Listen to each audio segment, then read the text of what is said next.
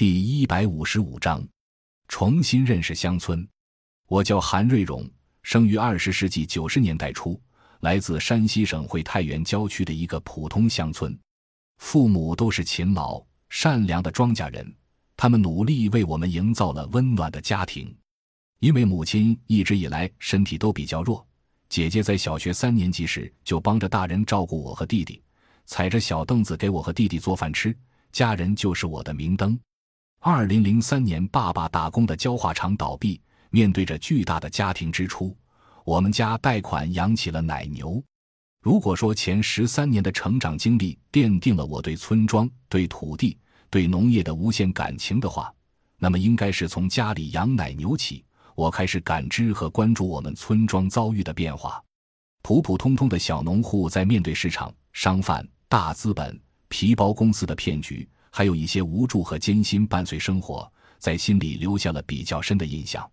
和家人一起辛勤劳动谋生计，也培养了我不怕吃苦、积极乐观的心智，不慕虚荣，劳动光荣。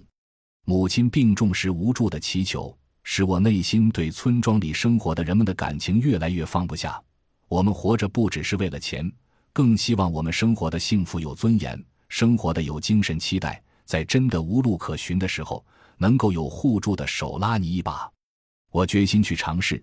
当时对村干部这类职业向往的心情，我现在还清晰的记得。最终，我如愿以偿，毫无悬念的考上了本省的农业大学。大学四年，我过得充实而满足。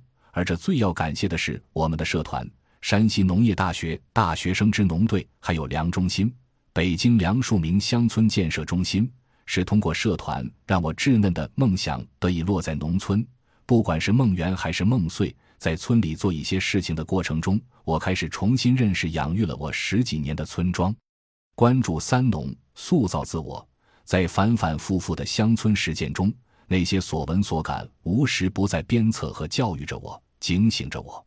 在困惑、期许和不甘中，我接触到了良中心、理想、现实、感性、理性。在中心的培训和学校的环境之间，内心也在经历着反反复复的挣扎和斗争。庆幸的是，我没有放弃，渐渐的知道了什么是最贴近心意的东西，或是希望，或是愿景，都可以勇敢的去追求、创造、为之奋斗。生活有很多可能。大四，不愿庸庸碌碌于校园，希望接地气的乡村实践能让心找到具体的方向，给毕业后的自己一个定位，一颗更明了的心。于是，幸运的踏上了难忘的人才计划八期这一年的学习路程。感谢您的收听，本集已经播讲完毕。喜欢请订阅专辑，关注主播主页，更多精彩内容等着你。